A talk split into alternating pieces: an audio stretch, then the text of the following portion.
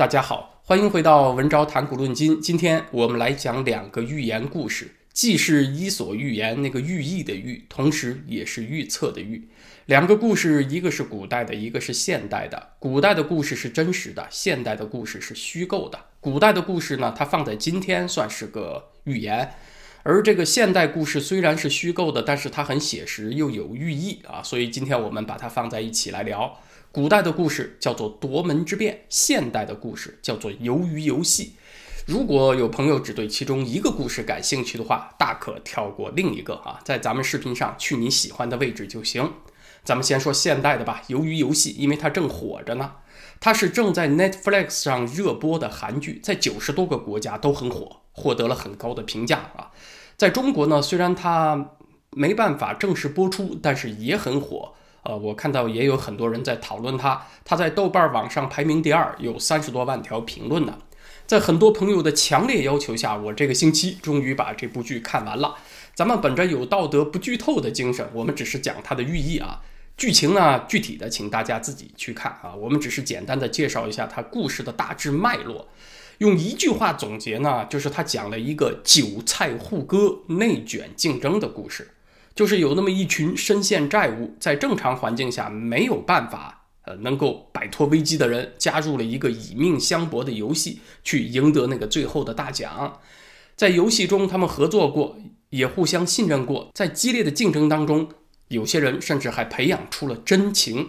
但是，因为这是一个以生命为赌注的游戏嘛，一共六轮，每一轮没有办法过关的玩家都会被杀掉。最后只有一个人，那一个人能够拿到最终的大奖。所以呢，他们尽管有些人之间培养出了真情，呃，但是过程中又彼此出卖、戕害、互割。今天的合作，明天就变成了互相残杀，就是这么一个故事。听起来呢，有点像那个美国的《Hunger Game》啊，饥饿游戏的故事套路。但是不同的是。饥饿游戏，它讲的是专制者的压迫，还有被压迫者反抗的故事；而鱿鱼游戏呢，它讲的是一群人被绝望和贫困所驱使，又被利益所引诱，互相残害、内卷互割的故事。不管是《Hunger Game》饥饿游戏，还是《Squid Game》鱿鱼游戏，这两个故事呢，有一个共同点，就是很写实。他们在人性这个层面很真实，尽管故事背景情节是虚构的。啊，都是有那么一小撮人躲在幕后，操纵着一大群人互害互割。昨天还有朋友留言问啊，为什么当代社会是一个左派当道的社会呢？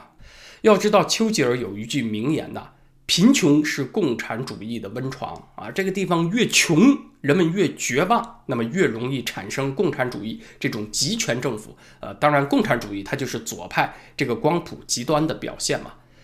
那在西方其实也是成立的，贫穷是左派社会主义的温床。全球化的大浪潮在冷战以后，使得发达国家工作机会大量流失到第三世界去，所以呢，这些国家的中产阶级普遍缩水。工作家庭们的反抗就是利用手中的选票把川普推上了总统宝座，但是四年以后川普又被搞下来了嘛。这个贫穷的扩大呢，它大的趋势啊，还是有利于左派的。呃，为什么呢？因为贫穷它让人们陷入恐惧，而恐惧让人们更容易被操纵。越是贫穷扩大，那人们就担心呐，就陷入了焦虑和恐惧，怕呀，怕孩子上不起学，是不是？怕父母看不起病，怕娶不上媳妇儿。啊，怕未来没有依靠，怕房贷还不上，房子被银行收走，呃，怕这个工作不稳定，这怕那怕，越陷入贫穷啊，那就生活中处处都让你怕。那么这个时候，如果有一个人跳出来说：“别怕，我能照顾你，我能给你提供你所需要的。”那请问你还不跟他走吗？而左派政府呢，就是通过一个无所不能的。大政府这么一个构想，好像可以把你生活方方面面啊都照顾了，从而让你放心啊，就很容易换得你的支持。当社会的贫困扩大到一定程度，中产阶级偏下的那部分人啊，有产阶级偏下的那部分人都会恐惧，因为他们担心自己再往前一步就掉入贫困了嘛，所以他们也会被操纵。当整个社会由下而上的被恐惧所裹挟以后。啊，社会主义就会到来了啊，灾难就无法避免。除此之外啊，当权者有的时候会故意制造贫穷。在中国法家的经典著作《商君书》里面，就有一篇叫做《弱民》，给统治者传授了一条暗黑心法。在专制统治的逻辑里面，国和民这两者不可能同时强，国强则民弱，民强则国弱。所以呢，法家认为所谓的有道之君啊，高明的君主，务在弱民。他工作的重点就是要让老百姓变得贫弱，那是操纵他们的好办法。但是可能有朋友也会说了啊，这个贫穷过头了就会动乱嘛？啊，对，是这样的。所以呢，法家认为那些高明的君主啊，就是高明之处在于他能够把握一种微妙的平衡，他会让这个社会上大多数人处于一种刚刚吃饱肚子的状态，同时呢又非常担心明天会失去一切，又吃不饱，所以他们就会为了明天的吃饱而激烈的内卷。互相收割，这样的民众是最容易被操纵、最容易被统治的。这是社会主义和共产主义的暗黑心法。那现在不仅是在中国，全球都有左派上升的趋势。而这个鱿鱼游戏呢，其实就是关于韭菜的预言啊，对未来的预言。如果我想啊，中国能够公开播这部剧，朋友们看到的话，很多人应该是很有感触的。那问题来喽。啊，韭菜难道永远只能当韭菜吗？如何摆脱韭菜命运的诅咒呢？啊，无非就是两种途径啊。怎么样未来不当韭菜？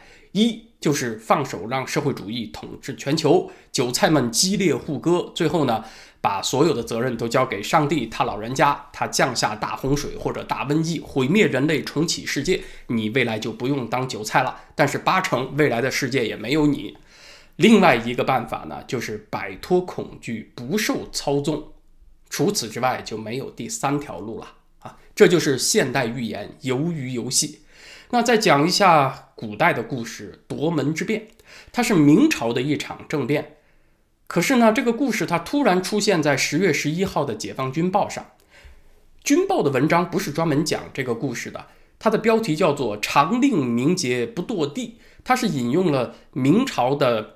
重臣于谦的一句诗，说的是“但令名节不堕地，身外区区安用求”。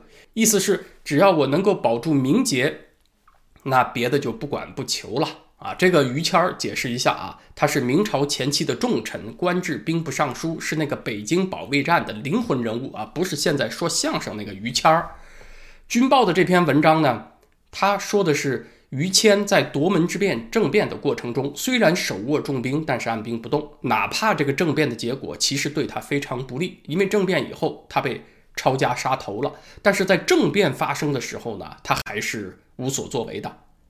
那这里引用于谦的这个故事，意思是很明显的，就是军队不要参与宫闱斗争。呃，党文化的标准语言呢是只有党指挥枪，枪不能指挥党。其实这个话，《军报》早在一个月之前就说过了，是在一篇文章当中提到了张国焘和林彪都想发动政变，是想以枪逼党。今天呢，换了一个画风，以古讽今的来说，来说夺门之变，其实呢是一个意思。那为什么这个时候《军报》突然讲起明朝的夺门之变呢？啊，我看到了有两种截然相反的解读。一种解读是说，习近平的政敌在向军队传递消息啊，我们准备动手了，要有所行动了。你们按兵不动，两边不帮，就算是立了大功了。另外一种看法刚刚相反，是认为习近平在向军队暗示啊，我这边有刀把子，有锦衣卫，我足以成事儿，把我的对手搞掉。这个时候，军队你们就老老实实待着，不掺和进来，就算立了大功了。因为这种暗语它模棱两可嘛，你怎么看都是可以的。除了少数圈内的人，没有人能够准确理解这种信号啊。但是我们能够知道的是，在中共十九届六中全会之前，解放军报绕着弯儿的几次三番提政变，要求军队坚守立场啊，摆正位置，它肯定是一个非同寻常的信号。那好，接下来我们就来讲一讲这个夺门之变的来历。我认为呢，它是中国历史上最奇葩的政变，没有之一。为什么呢？因为你不管事前事后怎么看，它都极不可能成功。它这个过程当中纰漏太多了，任何一个关卡都可以把这个政变分子给拦下来，可是他们却最后一路通关的成功了。那我们就简单的讲一讲夺门之变的背景和过程。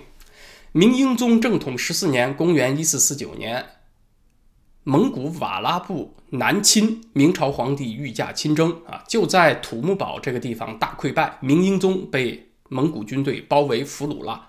明朝的大臣们为了不受敌人的胁迫，就拥立了明英宗朱祁镇的弟弟朱祁钰继位，史称景泰帝。景泰呢，就是他的年号。啊，其后呢，取得了北京保卫战的胜利，把蒙古人打败了。然后明朝就和蒙古瓦剌部讲和，啊，这个明英宗呢也被归还给了明朝。但是呢，现在麻烦就来了，大明朝出了两个皇帝，一个是明英宗前皇帝，一个是现任皇帝他弟弟景泰帝。景泰帝的本意是不想让他哥哥回来的啊，您呢就去蒙古那边长期旅游吧，啊，就走好不送，以后就别回来了。但是大臣们规劝呢，我们大明朝不能弄出宋朝那样的靖康之变。宋徽宗被这个金人掳走了啊，一直到死都没有回到故乡啊，留这么一个耻辱。那景泰帝呢，在众臣的规劝之下，一百个不情愿，最后呢，还是把他哥哥给接回来了。但是呢，把英宗安置在了南宫，尊称为太上皇，名字挺好听，太上皇。其实呢，就是把他软禁在那儿了。但是呢，这也就埋下了祸根。明英宗虽然被软禁，但是太子呢还暂时没有来得及换，是明英宗的长子朱见深。那当然，这种畸形的政治结构就不能够维持。大家想想啊，如果习近平把江泽民给搞掉了，但是习近平的接班人还是江泽民定下来的，这怎么能行呢？那肯定得换成自己人呢。于是又过了几年，公元一四五二年，景泰帝朱祁钰就把太子从他哥的儿子换成了他自己的儿子朱见济。那这个事情呢，叫做景泰易储，就是更换皇储的意思。呃，严格的说呢，这是为了政局安定必须走的一步，让拥护明英宗的那些旧势力死了心。但是谁成想，这位新太子没有皇帝的命啊！又过了两年，他就夭折了啊！这个太子死的时候才五岁呢。景泰帝没有别的儿子，又不想把他哥的儿子又重新换回来。所以呢，皇储之位就这么空着，拖了两年，又过了两年呢，景泰帝自己也病重了。这下明朝的大臣们就慌了神儿了。万一景泰帝不在了，这个谁继承皇位啊？就有这么一伙投机分子开始动心思了。哎，那个南宫不是还关着一个现成的太上皇吗？而且他有一个现成的儿子，就是前太子。那我们拥立太上皇复辟，我们不就又成了从龙的功臣，又成了一朝的元勋吗？啊，这伙人就做这样的打算。他们当中就包括有太监曹吉祥、大将石亨，还有左副都御史徐有贞这伙人啊，他们算是核心骨干。就在公元一四五七年正月十六的晚上，实施了政变计划，上演了这么奇葩的一个过程。石亨、徐有贞他们带着一千名左右的士兵赶到南宫，想驱散锦衣卫，抢出明英宗，但是没成想。到跟前儿才发现一个问题，就是这个南宫的宫门很厚很重，又上了大锁，锁里灌了铅，给焊死了，就打不开。还好呢，石亨的脑子比较灵活，就让士兵啊临时找了一根大木头悬在绳子上，临时做了一把破门锤。搞笑的是，宫门没有被撞开，反而把旁边的宫墙震塌了一个大洞。结果呢，把里面的明英宗吓了个好胆儿，以为他弟弟派人来杀他了，就差点钻了床底。石亨他们进来以后，就赶紧跪下来山呼万岁，说明来意啊。这个明英宗心情才算平复下来。他们好歹呢，就算把明英宗给劫持出来了啊，就簇拥着明英宗赶回紫禁城。他们的计划呢，是在天亮之前赶回奉天殿，也就是后来的太和殿啊，让明英宗坐回到龙椅上接受群臣的早朝，这就算政变成功了。结果呢，马上又出了状况。来到东华门的时候啊，本来呢应该有内应的，结果这个内应没起作用。太监曹吉祥和石亨原先是有计划要控制紫禁城，但是他们人手太少，完不成这个目标，不足以压制皇城当中的守军。结果等他们把明英宗劫持出来，到了东华门的时候呢，东华门的守军就出来阻拦他们了啊，就说你们谁呀，敢夜闯紫禁城，要反了吗？啊，眼看这个政变计划就要失败了。这个时候，明英宗第一次开挂，英雄气概上身，就站到灯火底下，大声说：“我太上皇爷！”守军一看就傻眼了，然后就怂了啊，居然就开门让路了。明英宗一伙人呢就直奔奉天殿。登上大殿以后呢，徐有贞就推着明英宗一屁股坐到龙椅上，结果呢又出状况了。殿上的值班武士急眼了：“你谁呀？就敢往龙椅上坐，拿着金瓜斧钺就要打徐有贞。”这个时候，明英宗第二度开挂，瞪眼大喝：“我太上皇爷，谁也别动！”啊，值班武士一看又傻眼了，又怂了，乖乖退下去。这是第二度犯怂。然后徐有贞他们就开始击鼓鸣钟，召集。群臣上殿，大臣们早朝嘛，啊，上来一看啊，怎么回事啊？宝座上换人了，居然坐的是前任皇帝，所有人都不知所措。这个时候，徐有贞大喊：“太上皇复辟了！”群臣当场沙雕啊，有几个人一跪，别人一看他也跪了，我跟着跪吧，所以呼啦啦跪下去，山呼万岁啊！这是第三次犯怂。那可能有朋友问了，这个时候的正主景泰帝在干嘛呢？他本来就身体有病，这个时候正在乾清宫梳洗，准备抱病上朝呢。突然听到鸣钟击鼓，还以为是于谦烦了，就派太监去打听。过了好一会儿，这个太监回来报告说是太上皇复辟了。这个时候，景泰帝做了一个让所有人都很不解的举动，他气喘吁吁半天没说出话来，最后连说了三个好。就回去睡觉了，所以这个政变就这么奇葩、莫名其妙的成功了。景泰帝的怂是整起事件当中的第三次犯怂，也是最致命的一怂啊！他都怂了，没有意见，那别人更加跟风倒了，也就都没意见了。那太上皇就复辟成功了。说他很奇葩吧，是因为政变过程不可思议的粗糙、纰漏太多，这都能成了，那也是没谁了啊！首先是计划太粗糙，他们要去劫人，连那个劫人的地点都没去踩过点儿，他都不知道南宫的宫门有多厚多重，宫门被焊死这个情况都不知道，还是石亨反应的快，临时做了个破门锤撞开宫墙，才抢出前任皇帝，否则啊，这个计划到这一步就失败了。其次呢，是参与的兵力太少，就一千人，你别说控制北京，连个紫禁城都控制不住。呃，再其次呢，他是紫禁城里的内应，几乎完全没起作用。东华门的守军差点就把他们给截住了，奉天殿的值班武士差点就直接把徐有贞给 KO 爆头了。全靠明英宗自己出来喊了两嗓子，把对方给镇住了。这个奇葩之处呢，最关键的是在于被夺权的人一而再、再而三的犯怂，让对方一把烂牌居然都翻了盘。